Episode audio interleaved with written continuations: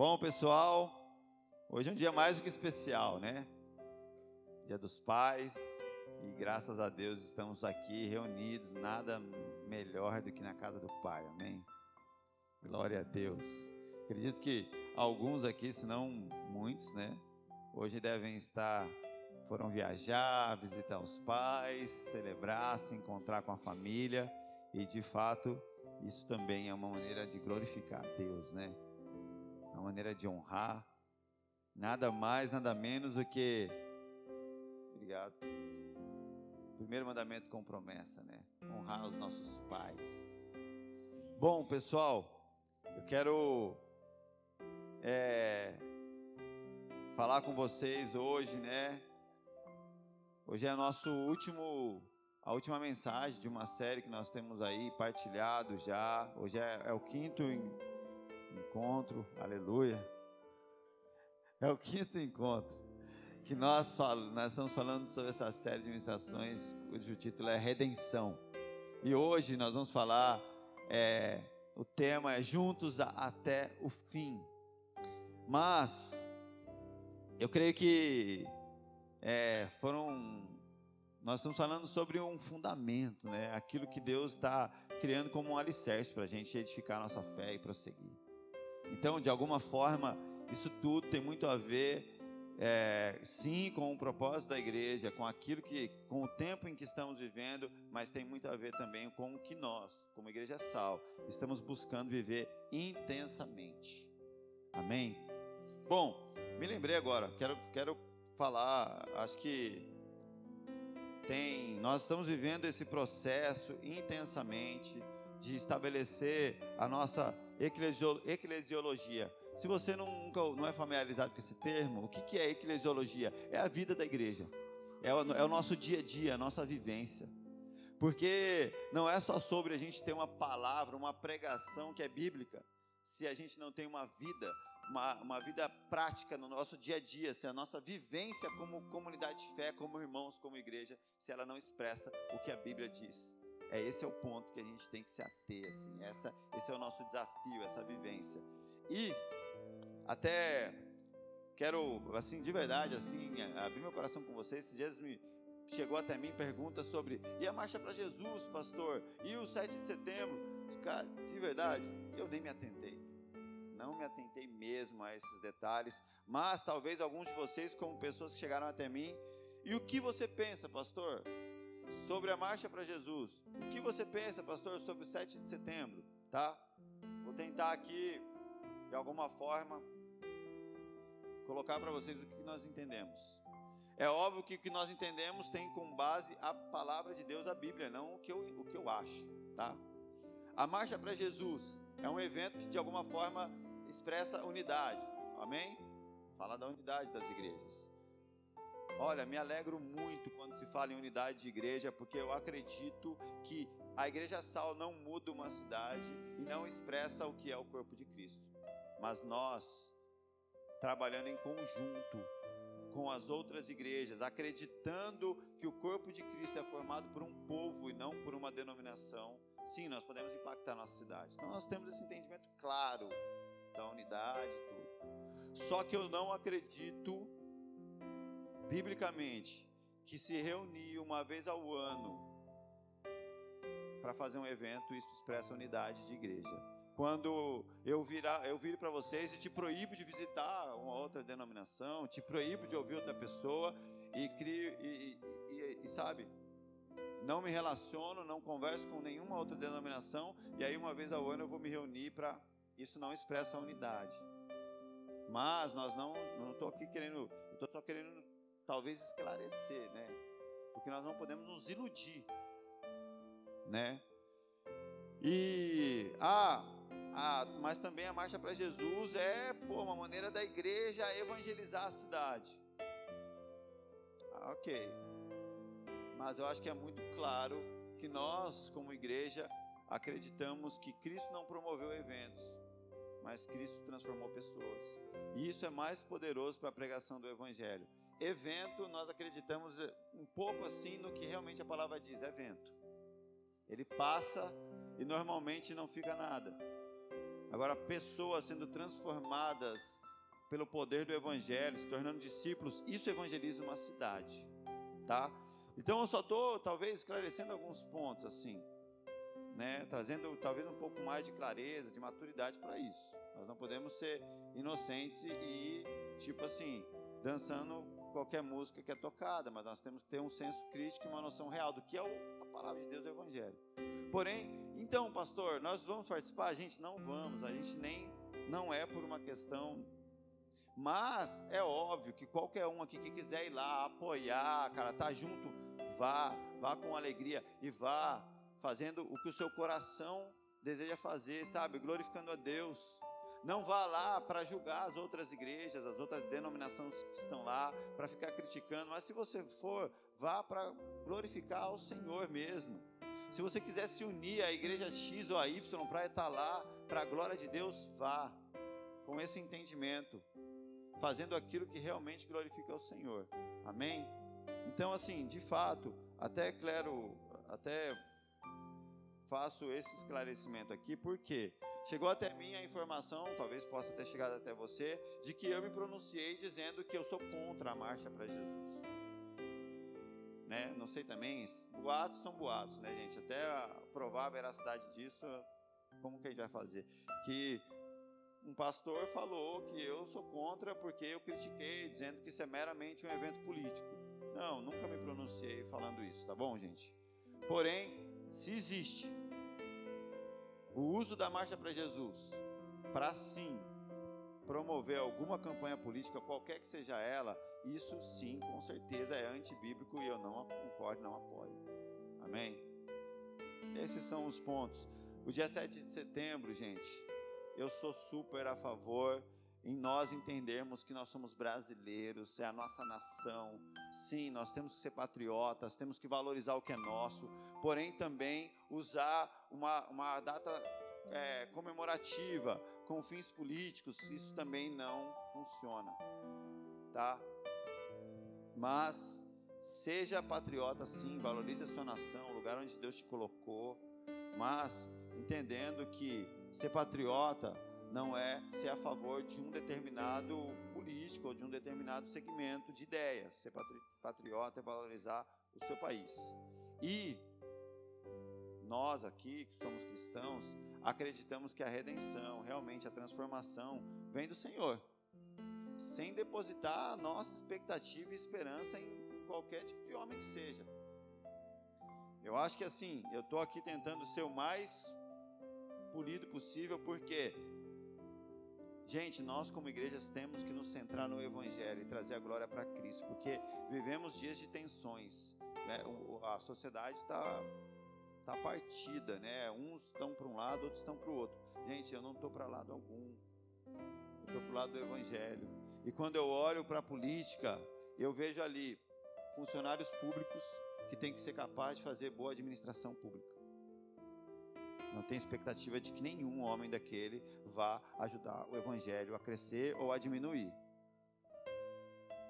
Tá? Então, acredito que eu não acho, acredito que eu não influenciei ninguém para lado nenhum, só quis trazer um pouco de luz, né? Glória a Deus. Se eu te influenciei, me perdoe. Agora sim eu vou te influenciar.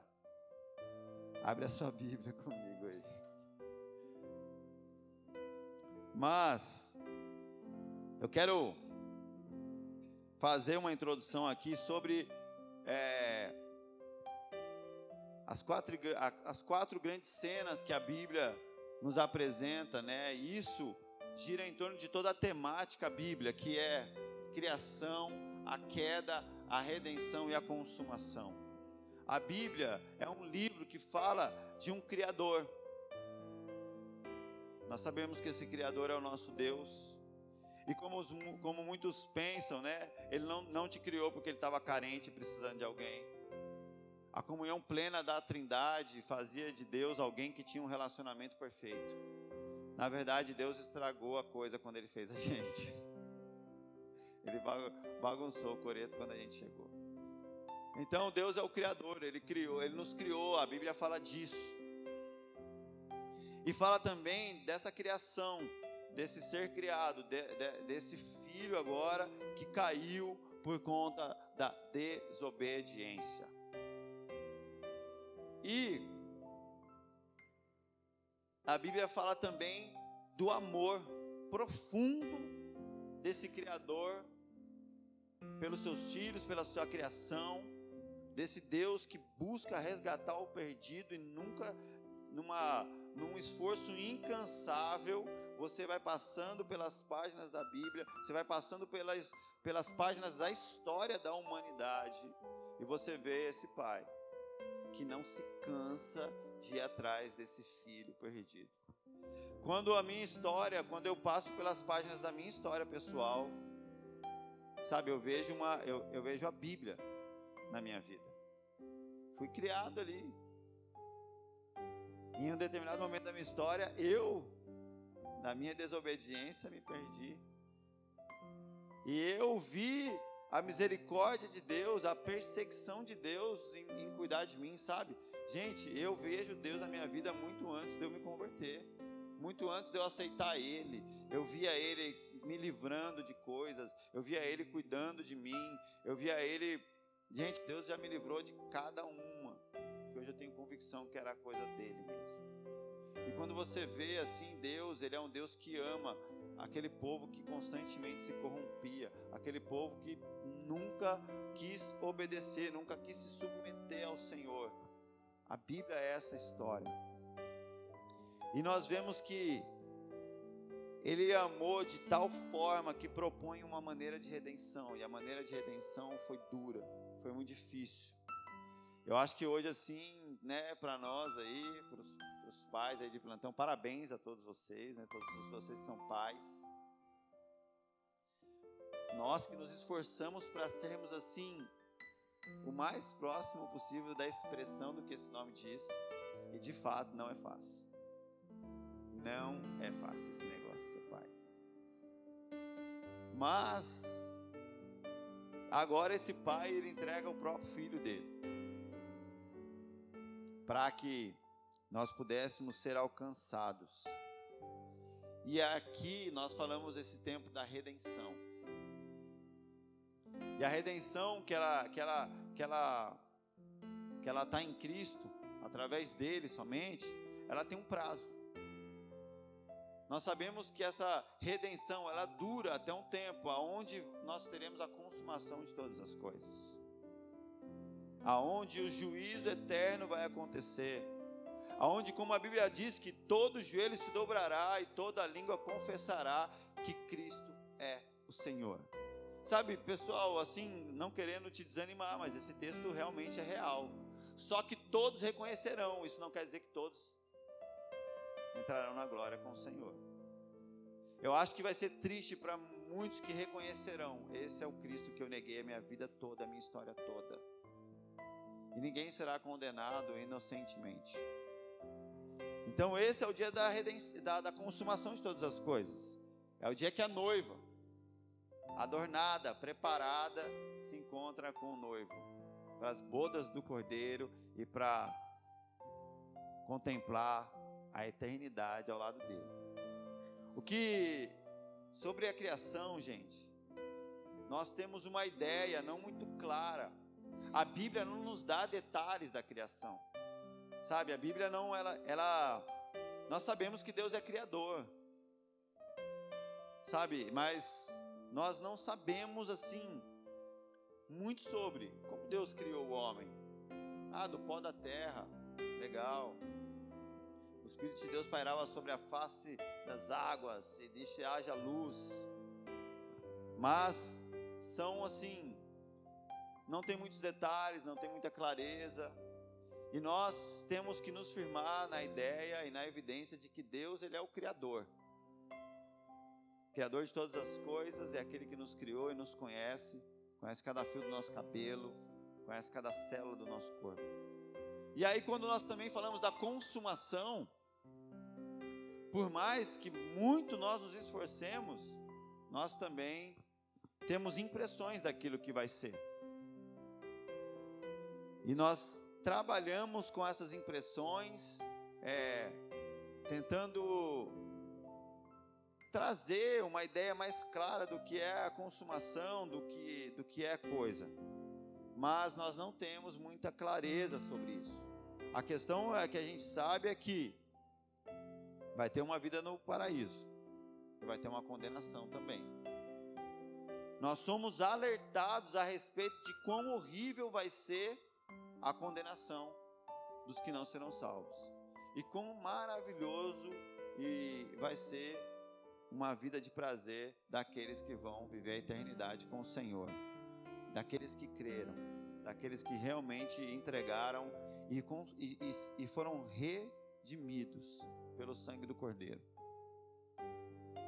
Isso, isso é claro. Vocês entendem que pontos de clareza são esses que nós temos? Porém, evidência de detalhes Deus, Deus não nos dá, Ele não fala sobre o dia da consumação, por exemplo. Nós não sabemos o dia em que as coisas vão acontecer. Até mesmo é, sobre a salvação. Quando a gente fala de salvação, a gente está falando assim, ó, o, o Fábio vai para o céu ou vai para o inferno? Normalmente é isso que a gente fala. Quem aqui tem condições de definir com clareza quem é salvo e quem não é?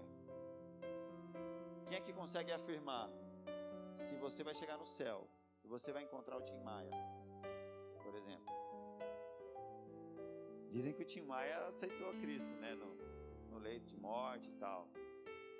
Quem aqui Talvez aquele seu amigo que, é, que você acredita ser um grande homem de Deus, aquele pregador, como você garante que ele vai estar lá? Nem isso nós, nós não temos propriedade para fazer, porque é algo que está nas mãos do Senhor. Aquele que criou é aquele que vai consumar todas as coisas, está na mão dele. Só ele conhece o coração de cada ser humano. Quando nós estamos falando de salvação, nós estamos falando do juízo, de, de, de e aqui não tem juiz algum. Existe um juiz, que é o Senhor. É ele quem dá aquela marteladinha final, pá, condenado ou absolvido. Então não existe muita clareza sobre isso. Talvez aí, né? Ah, mas e aí, pastor? Então a gente nem deve estudar escatologia, apocalipse? Não, é super legítimo. Tem homens que são assim, experts no assunto e trazem muita luz sobre. Nós precisamos ter entendimento de que isso é uma realidade, de, de que isso de fato vai acontecer. Porém, o que eu quero trazer aqui né, nessa, nesse quadro da história da humanidade é que sobre a redenção e sobre a queda, nós temos uma riqueza de detalhes. Deus, Ele mostra para a gente claramente assuntos sobre queda e redenção. Então, quando eu olho para a Bíblia, para toda essa narrativa, você vê lá, criação. Claramente você vê alguns, alguns capítulos em Gênesis sobre a consumação da coisa. Você vê pouca. Agora, sobre queda e sobre a redenção, a Bíblia toda fala o tempo todo sobre isso. Quando você lê a sua Bíblia, você vai ver que ela, a, a Bíblia toda aponta para Cristo. A Bíblia ela fala de Cristo muito antes do Evangelho de Mateus, por exemplo. A Bíblia fala de Cristo desde Gênesis. A Bíblia continua falando de Cristo em Apocalipse, ela fala de Cristo nos Salmos, ela fala de Cristo através dos profetas, ela está falando de Cristo, ela está apontando para a redenção o tempo todo. Texto de Romanos, capítulo 3, 23, diz assim, ó pois todos pecaram e estão destituídos da glória de Deus, sendo justificados gratuitamente por Sua graça, por meio da redenção que há em Cristo Jesus.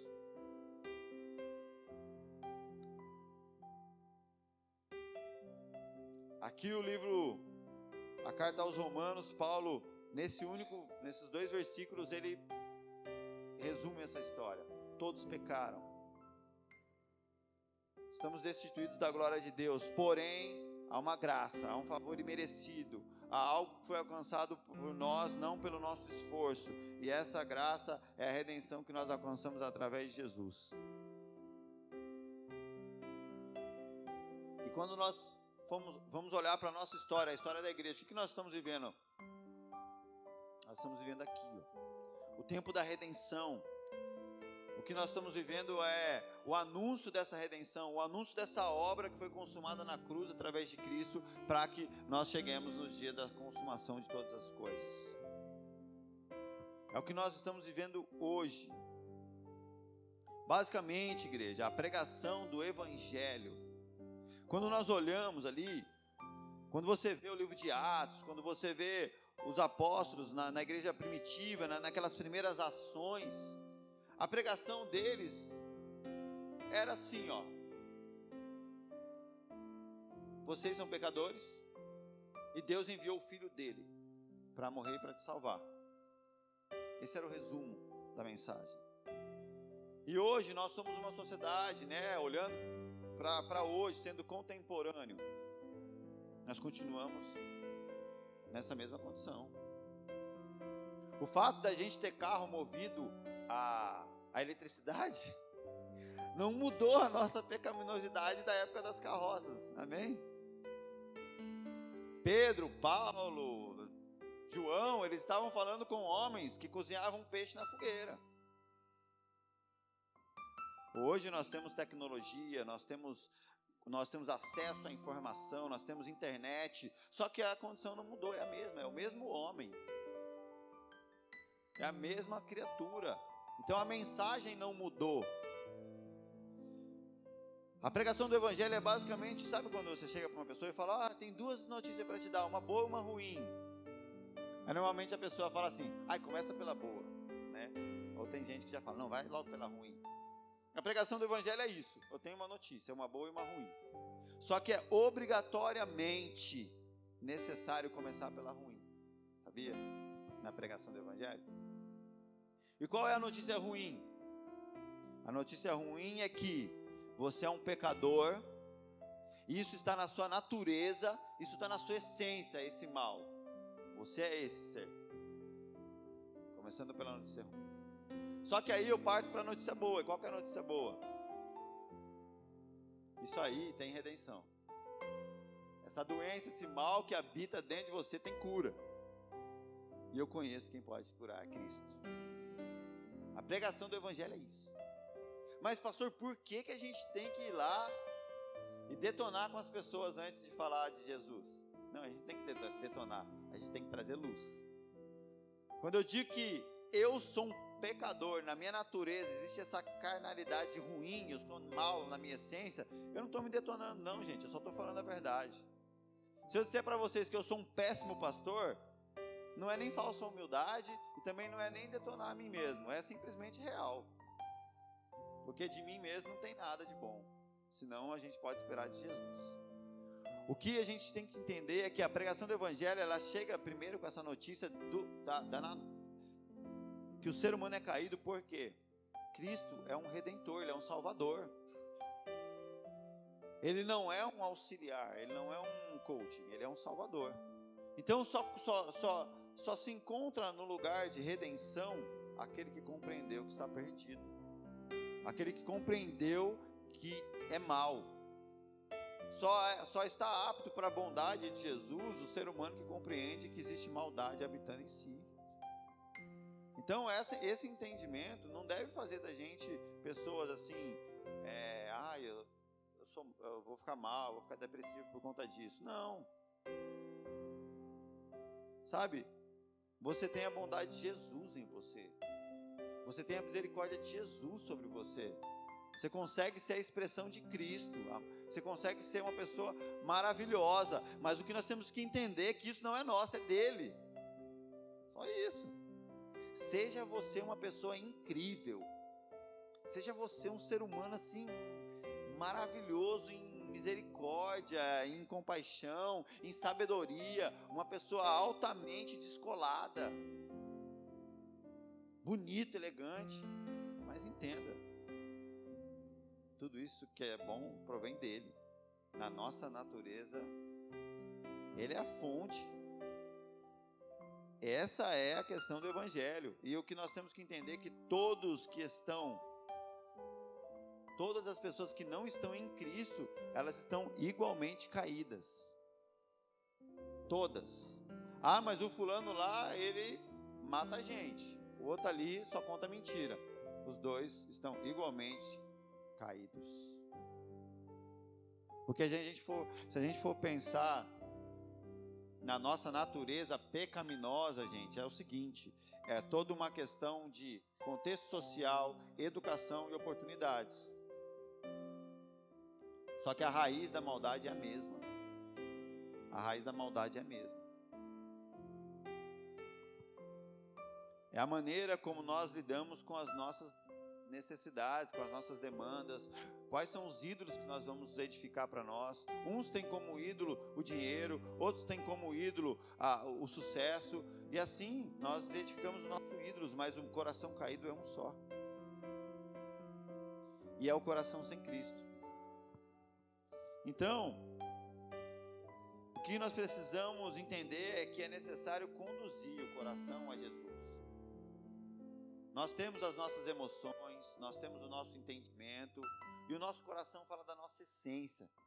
Deus está falando daquilo que está ali, no mais profundo do nosso espírito, na nossa essência. E é ali que Deus tem que tocar. Porque você ser tocado emocionalmente, você vai se alegrar por um período de tempo. Agora você é tocado por Deus no seu coração, aquilo muda. Muda a maneira como nós lidamos, como nós reagimos às emoções, muda a maneira como nós lidamos com o nosso entendimento. Ser tocado no teu coração vai fazer você usar o, entendimento, sabe para quê? Para a glória de Deus. Você vai ser mais legal, Deus me tocou no meu coração e agora quando eu recebo sabedoria, sabe o que eu faço? Eu uso isso para ajudar pessoas e para glorificar Deus. Eu não uso a minha sabedoria simplesmente para me tornar mais poderoso do que os outros e dizer que eu sou melhor. Então, quando nós somos tocados por, pelo Senhor, nosso coração muda a relação no nosso entendimento. E como eu lido com as minhas emoções? Quando eu sou tocado pelo Senhor no meu coração, como eu lido com as minhas emoções, eu não fico buscando prazer para me autossatisfazer. Mas agora o meu prazer passa a estar em Deus e eu consigo ter prazer na alegria do próximo. Eu abandono essa cultura egocêntrica de, de, de fazer tudo para que eu me alimente de prazer. Eu deixo de ser aquele cristão que eu venho a um culto, por exemplo, como esse, esperando algo que me dê prazer. Mas eu venho para adorar a Deus, para ter prazer quando Ele é glorificado, para ter prazer em servir o meu irmão. Então, quando eu sou tocado por Deus, de fato, no meu, no meu coração, a minha relação com o prazer ela muda. Gente, todo vício provém do ego. Porque todo, toda ação compulsória, todo comportamento de vício é uma escravidão. Um desejo profundo de me autossatisfazer sem se importar com qualquer um ao meu redor. E nós somos viciados em tantas coisas. Nós somos viciados em muita coisa. Eu me lembro que tem uma série que chama Peak Blinder. Em um momento lá, o cara fala uma frase que para mim foi muito forte. Ele chega para uma moça e fala assim: Ó, você vai ter que ir lá em tal lugar, você vai sair com um cara, ele vai tentar te, se deitar com você, mas eu vou impedir. Ela vira para ele e fala assim: Mas você está achando que eu sou uma prostituta? Ele falou assim: Olha, todos nós nos prostituímos. A diferença é que nós vendemos partes diferentes de nós. Isso fala desse coração em busca de um prazer próprio, em defesa de si mesmo, mas não vivendo para a glória de Deus. Por isso que nós temos que conduzir os nossos corações a Jesus, igreja. No início era Cristo. João 1:1 diz: "No princípio era aquele que é a palavra, ele estava com Deus e ele era Deus." No fim também é Cristo. Apocalipse 22:1. Olha o que diz: a Bíblia diz que no início ele era a palavra. Tudo foi criado através de Cristo. Ele é o Verbo. Deus disse: haja luz e houve luz. Deus disse: façamos o homem, e o homem foi feito. E diz o Evangelho de João que ele é a palavra. Através, através dele nós fomos criados e tudo se criou. através de Cristo. E no fim, Apocalipse 22, 1, então o anjo me mostrou o rio da água da vida, que é claro como um cristal, que fluía do trono de Deus e do Cordeiro. O rio que flui para produzir vida, o rio que flui na Nova Jerusalém, lá no céu, flui de Cristo, flui do Cordeiro, é dele. Começa em Cristo, se finaliza nele e também acontece por meio dele. Romanos 11:36, porque dele, por meio dele e para ele são todas as coisas, a ele a glória eternamente. Amém. Eu tenho que enfatizar isso, porque são, eu tenho falado que essa mensagem é sobre a missão da igreja, a missão da igreja é formar discípulos. Só que antes de ser uma missão de formar discípulo, é uma missão para a glória de Cristo, amém? Nada poderá ser feito se não for por meio dele, se não for com ele e se não for para ele. É tudo sobre Jesus.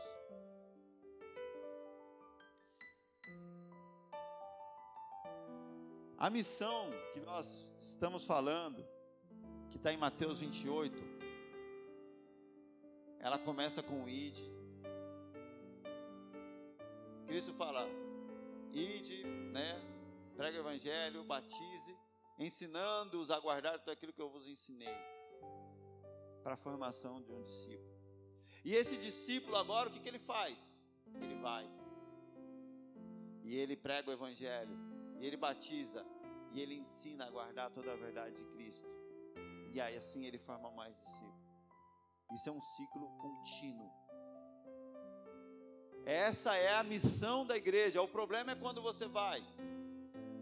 O entendimento de batismo não é um entendimento de aliança de verdade. Não há ensino da verdade. Você forma consumidores.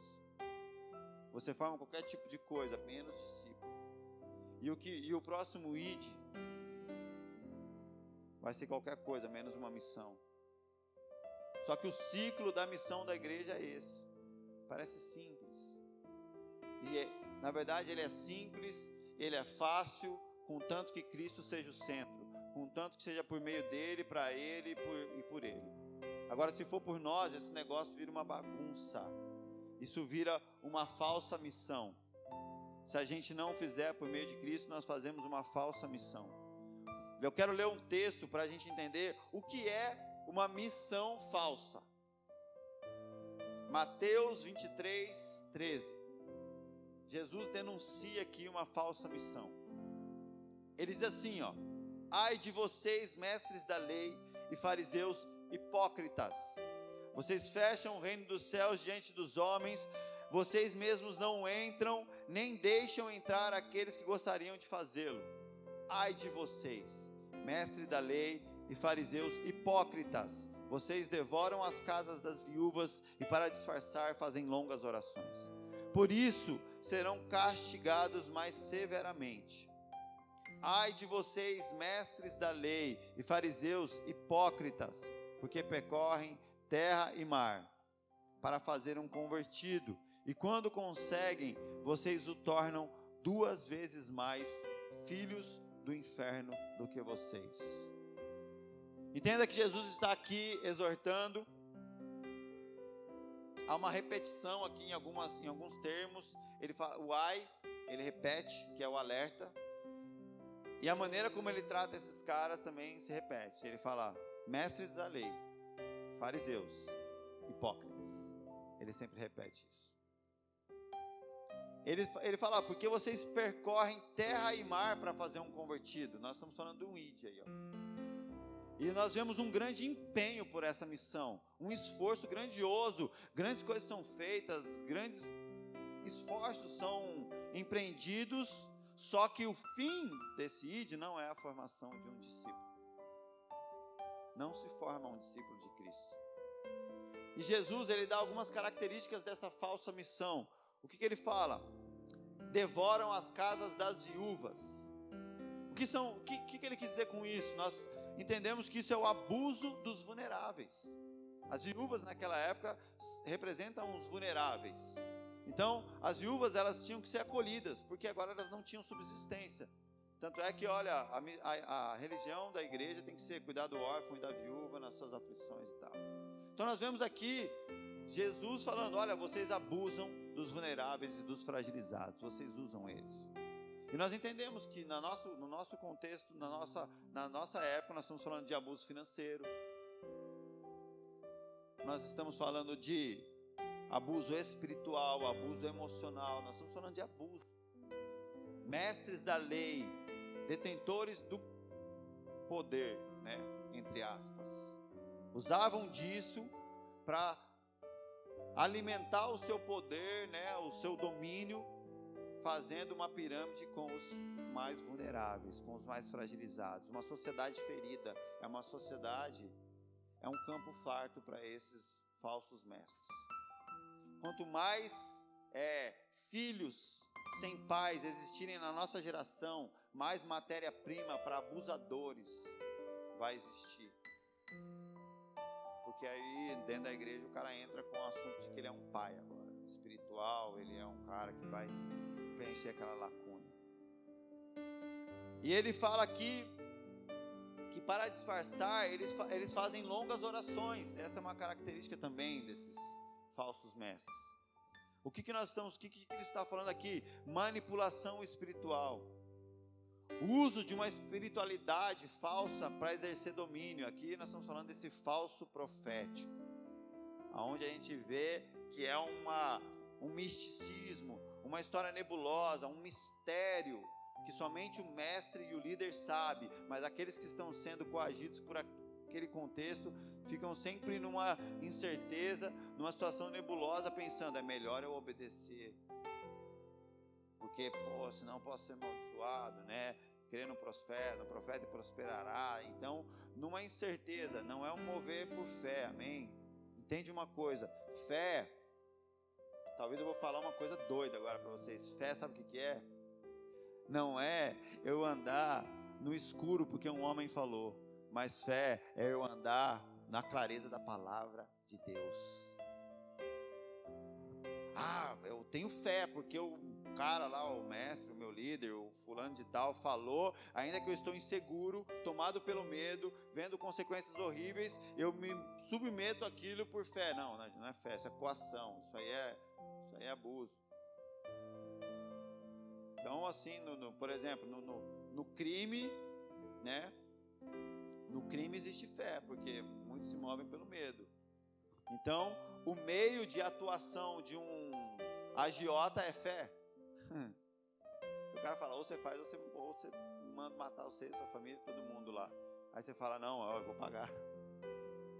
É mais ou menos essa é a fé que muitos cristãos acreditam se mover.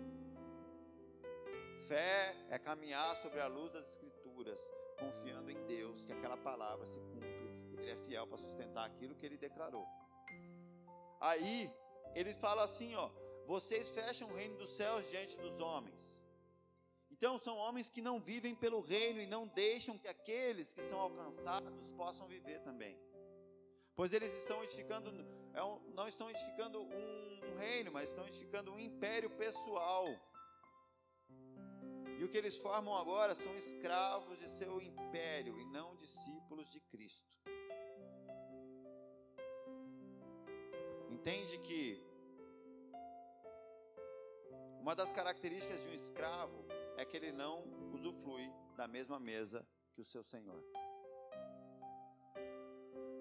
Você vai ver que numa estrutura que se diz cristã, aonde alguns sentam em uma mesa espiritual e outros sentam em outra, nós estamos falando de império e escravidão.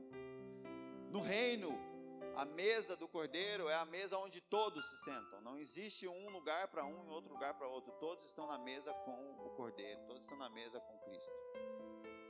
Então não existe assim, eu tenho mais de Deus, porque eu tenho uma função ou um cargo e os outros não, não. A mesa é a mesma. O lugar é, é, é igual.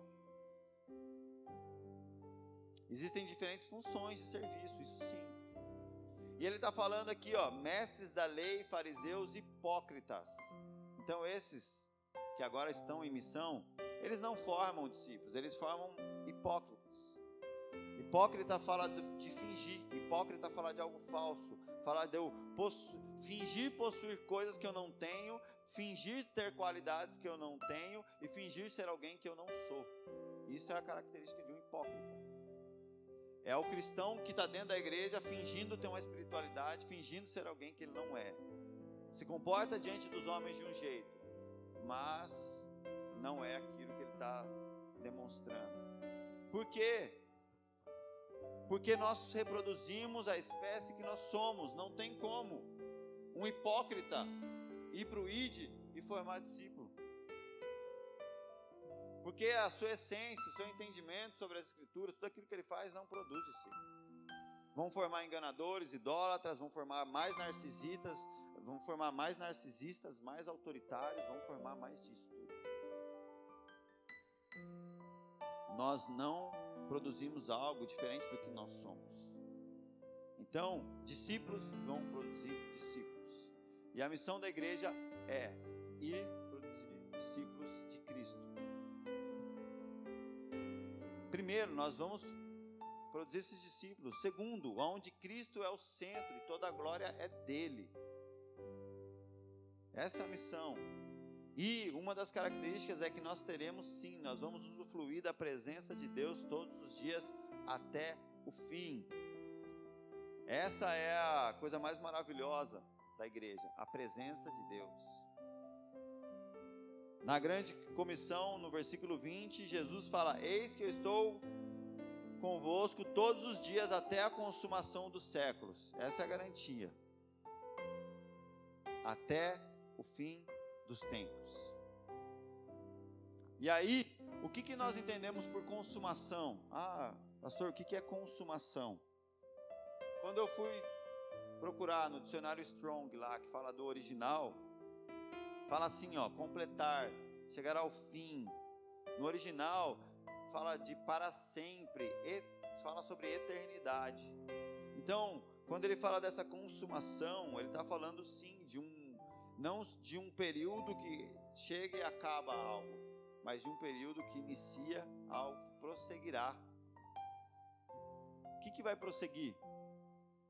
Jesus, quando ele fala do fim dos tempos, ele está falando de algo que começou na cruz e que vai continuar eternamente. Entende uma coisa? O fim da nossa missão terrena,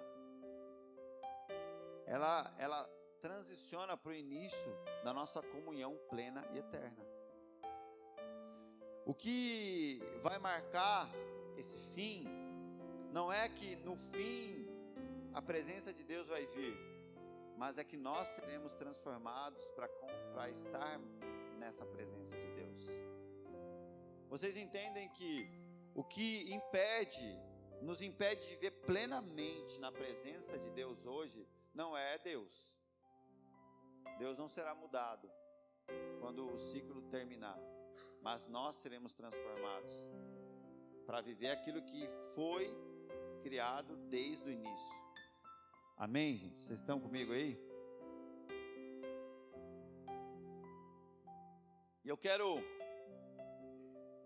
falar sobre juntos agora. Bom, gente, eu tenho que partilhar isso com vocês. No domingo passado, antecipadamente, foi comemorado o Dia dos Pais na minha casa. E eu ganhei um presente. Olha aqui, vocês estão percebendo que é eu, Miguel, Giovanni e Sabrina? Eu ganhei um livro. E era um livro sobre a nossa história. E aquele livro começava com essa página aqui, ó, tá vendo? Ó? E aí tinha toda uma tem tem um tem uma historinha escrita ali, tá vendo a árvorezinha no fundo, a gente no parque. E eu fui vendo, né?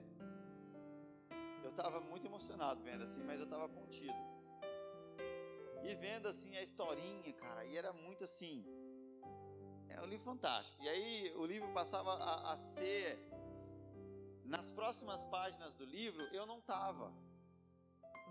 Só tava os três, né? E sempre falava assim, era como se agora eu estivesse olhando a vida deles se passar. e mostrava eles brincando, as coisas que eles faziam, e Sabrina e Miguel fazendo não sei o que, agora Sabrina e Miguel. Só que eu não estava naquelas páginas, mas é, eu estava sempre presente. Só que aí chegou na última página do livro, tá vendo aquela árvorezinha lá? Ela cresceu, ó. E aqui, na hora que eu vi, gente, essa página aqui, aí, velho, aí eu não dei conta. Aí eu me emocionei, aí eu não consegui segurar. Porque assim, para um pai, eu acho que é muito forte isso. Você saber que você vai ver o crescimento. E você vai poder ver a maturidade dos seus filhos.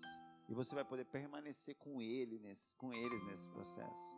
Quando eu olhei isso aqui, gente, essa cena aqui, ó, eu já fiquei imaginando, cara. Giovanni deixou os filhos dele com a sogra para poder passar o dia comigo.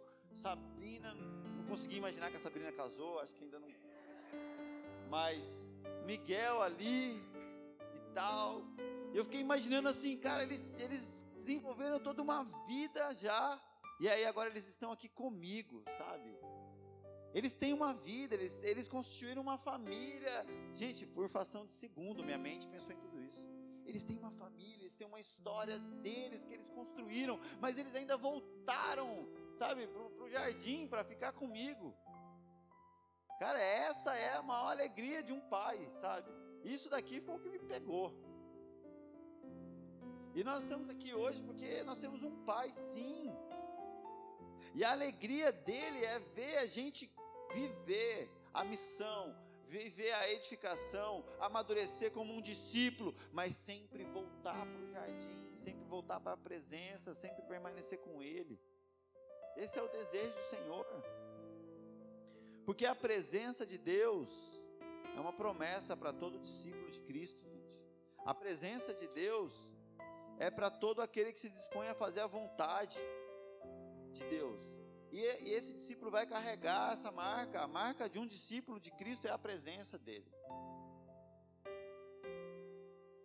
Existe algo que eu quero falar, que é um termo, no, no, no, decorrer da história, né, algumas coisas foram surgindo assim, os filósofos foram, foram criando, e tem um termo que chama deísmo. Deísmo é aonde eles colocaram que Deus existe, que existe um Criador, mas esse Criador não atua mais, ele não interfere na, na, na minha vida. É um Criador. Né? Os filósofos agora, os pensadores falaram: não, nós não vamos negar que Deus existe. Depois que, depois, depois disso que assassinaram a Deus, né? Foi onde Nietzsche assassinou, Deus. Mas aqui não, aqui ele está falando, não, Deus existe, mas Deus ele, ele não interfere, ele está lá, ele criou tudo e ele não interfere, ele não tem mais como mexer na minha vida. E é triste isso porque nós vemos que todo, muitos cristãos hoje vivem, na verdade, um deísmo teológico. Sabe, é, o, que, o que um pai se alegra é ver o quanto ele conseguiu tocar na vida dos filhos o quanto ele conseguiu ser uma boa influência, o quanto ele conseguiu é, cuidar desses filhos. Aquele que, no caso da minha família, gente, eu sou pai, sabe? E os meus filhos têm um progenitor. E o progenitor dos meus filhos não pode ser chamado de pai, por quê? Porque ele é como deísmo. Ele simplesmente gerou, mas ele não participou. Ele não influenciou, ele não toca, ele não, ele não dá destino e propósito. Então Deus, ele é um Deus que participa. Ele é um Deus que está junto, ele é um Deus que interfere nos nossos caminhos, ele é um Deus que permite a gente pegar a estrada mais espinhosa e difícil possível para que nós sejamos mais parecidos com ele. Sabe, Deus é um Deus presente. Mas eu quero falar aqui do nosso drama com Deus, sabe?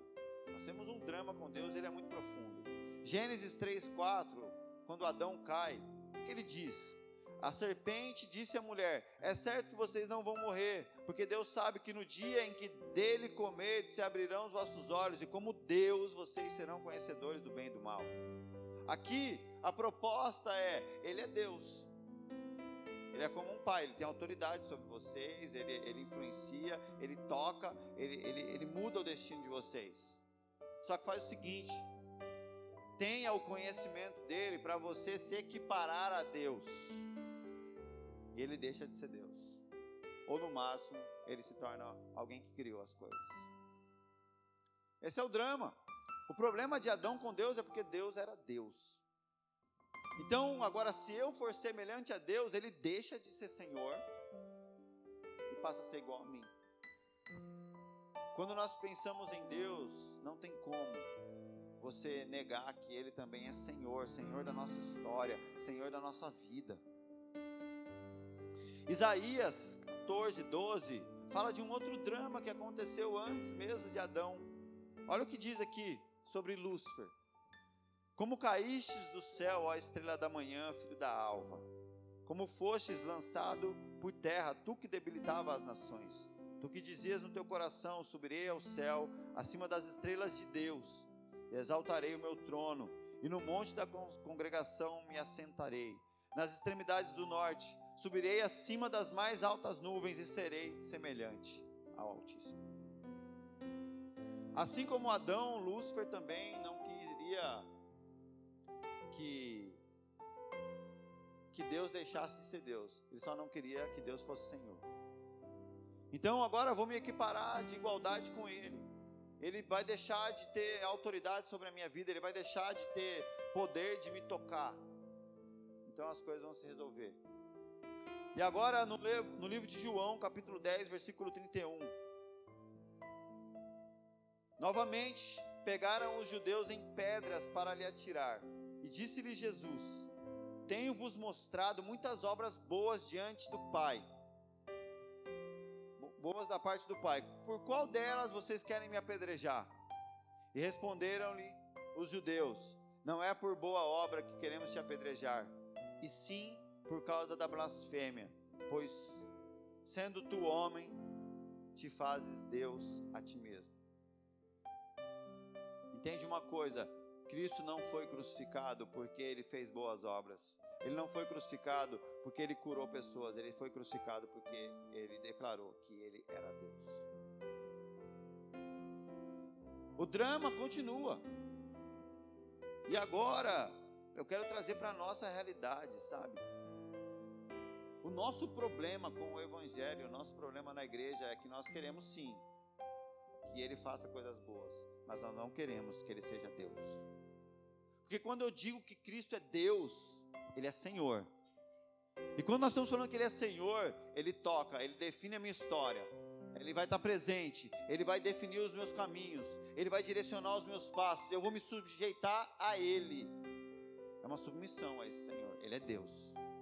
Só que o nosso problema, entende, o meu e o seu, o nosso problema não é com o pastor que não foi legal, não é com a instituição que não é do jeito que eu quero, o nosso problema é com Deus. Nós não queremos que Ele seja Deus.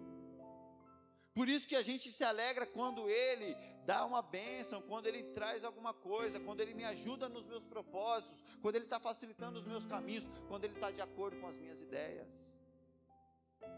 Agora, quando Ele é Pai, quando ele é Senhor, aí eu entro no meu drama. O mesmo drama de Lúcifer, o mesmo drama de Adão, o mesmo drama dos fariseus. Agora eu te crucifico porque você quer ser Deus.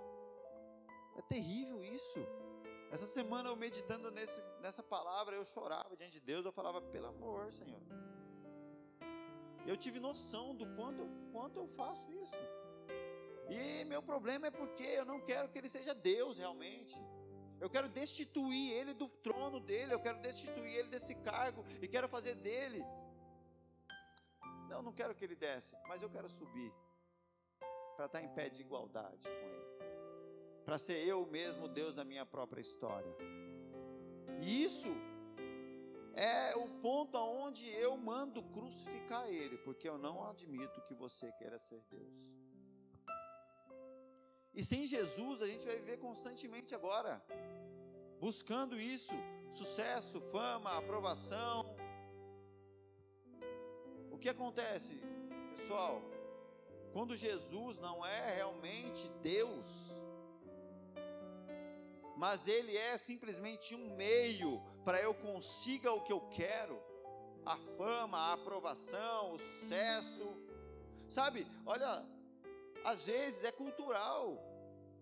Você se converte, sabe por quê? Porque você quer ter uma estabilidade financeira, porque você quer ter uma estabilidade na sua família, porque você não quer ter dor de cabeça, você quer ter suas contas pagas. E culturalmente você aprendeu que Deus é bom e Ele vai resolver isso.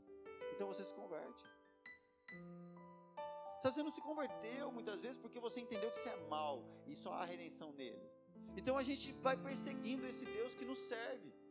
A gente vai fazendo coisas para ele nos servir. E a gente vai atuando em pé de igualdade. Aí quando chega o um momento em que existe uma afirmação que ele é Deus, que ele é Senhor, que ele define os caminhos da nossa história, aí a gente entra em crise.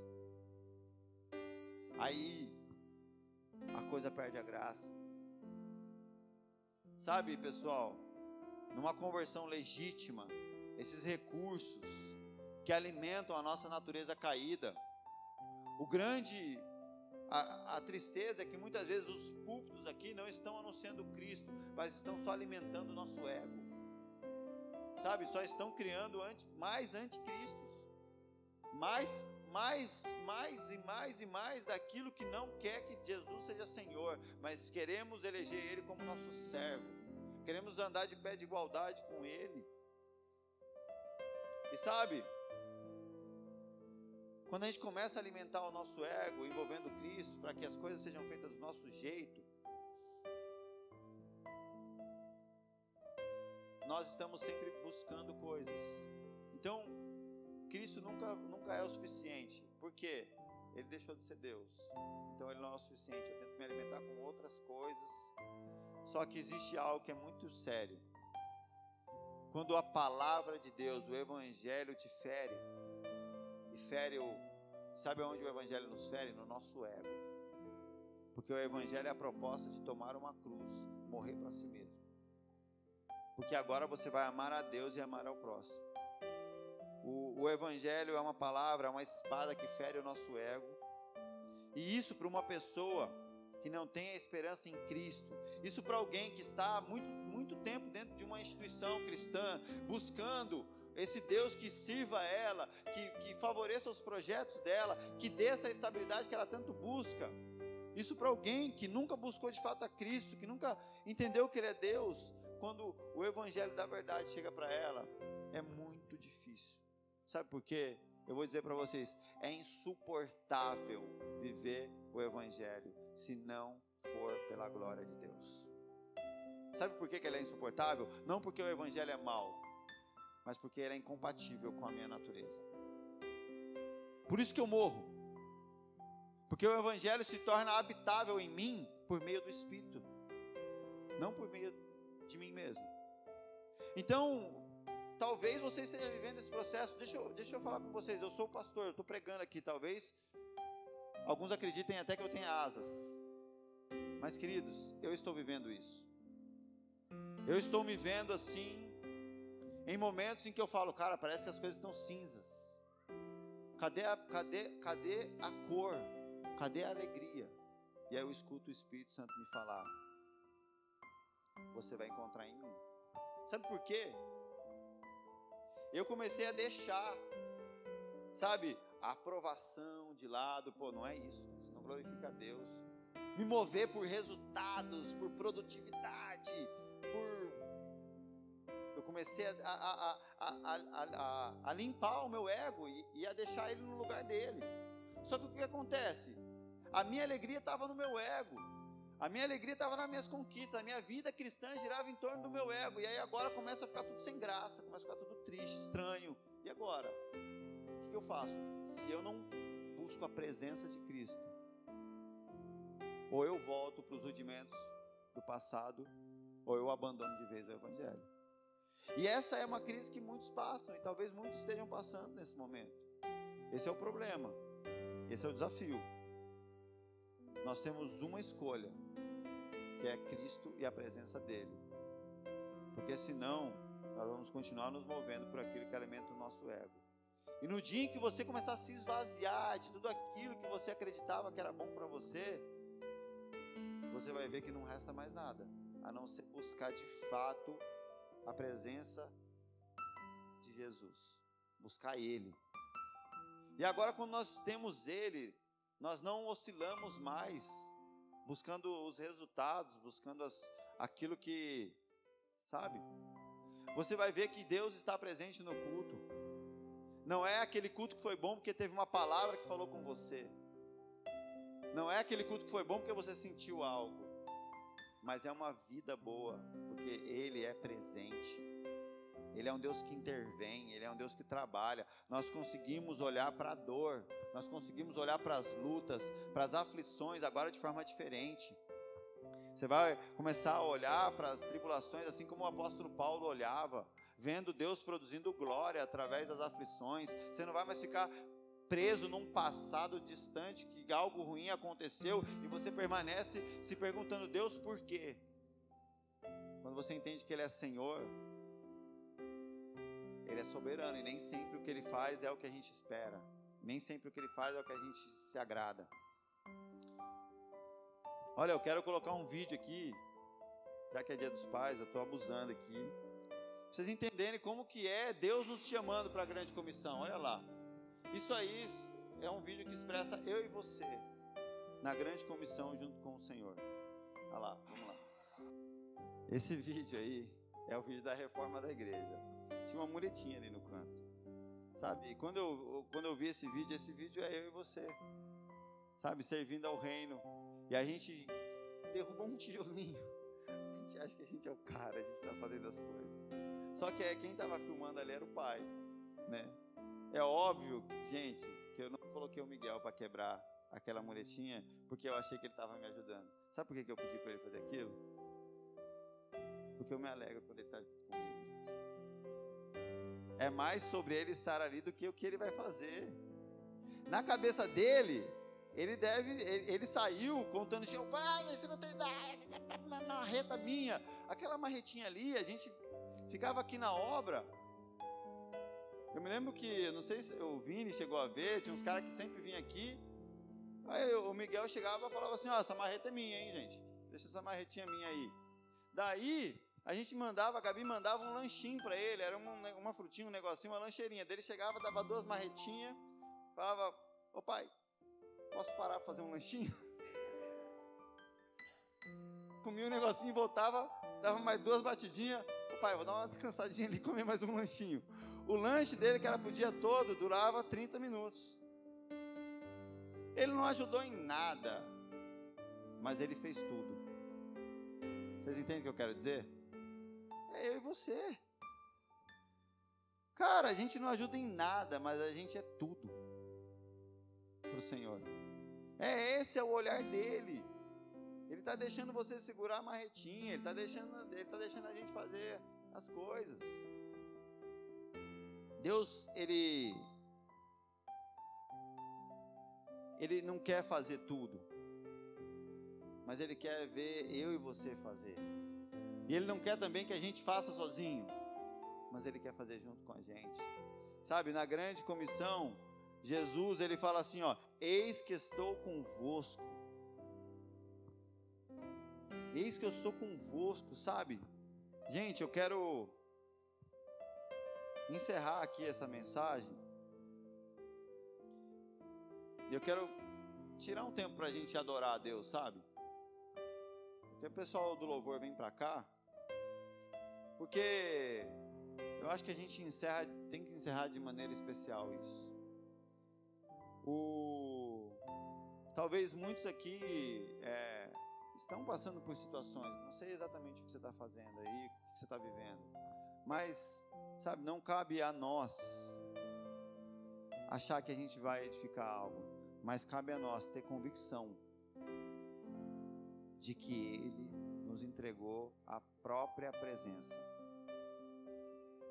Isso é algo que Ele te deu Sabe, Jesus não prometeu que ele daria para a gente, tipo assim, um cargo na igreja, um carro, uma vida próspera, um casamento perfeito. mas uma coisa ele prometeu. E nós estamos aqui falando sobre coisas que Deus deixou claro. A presença dele. Ele falou: Eu, eu entrego para vocês. Isso vocês têm. Entende que quando Deus deixa coisas claras, talvez são coisas que a gente deva valorizar mais do que outras. Então, Deus deixou claro: eu estarei convosco até o fim. Moisés, quando ele é chamado para ir lá libertar o povo do Egito, na confusão dele, Deus só fala: Eu estarei com você, Moisés.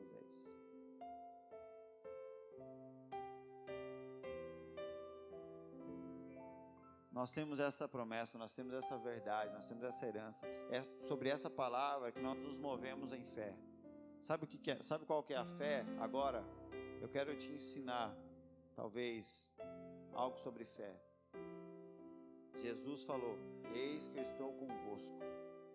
A palavra dele está dizendo que ele estará presente. A palavra dele garante que a presença dele me visita.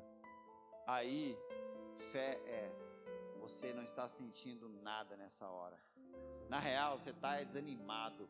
Na verdade, você não está nem com vontade de estar aqui na igreja. Na verdade, você nem queria estar aqui. Você não está com vontade de orar. Você não está com vontade de cantar. Você não está com vontade de fazer nada. As suas emoções estão destruídas. A sua mente está confusa. Mas existe uma palavra que faz eu me mover por fé e acreditar que Ele é presente. E agora não é porque eu estou me movendo pelas minhas emoções. Não é porque eu estou me movendo por aquilo que eu quero para mim, mas eu estou me movendo por fé. É uma convicção de que Ele é real, de que a palavra dele é verdadeira, e agora eu o adoro. Eu vou orar, eu vou falar com Ele, eu vou buscar essa presença, não porque eu estou sentindo, não porque alguém falou, mas porque o próprio Cristo falou. Essa é a nossa fé, essa é a fé que move os santos na presença de Deus, igreja.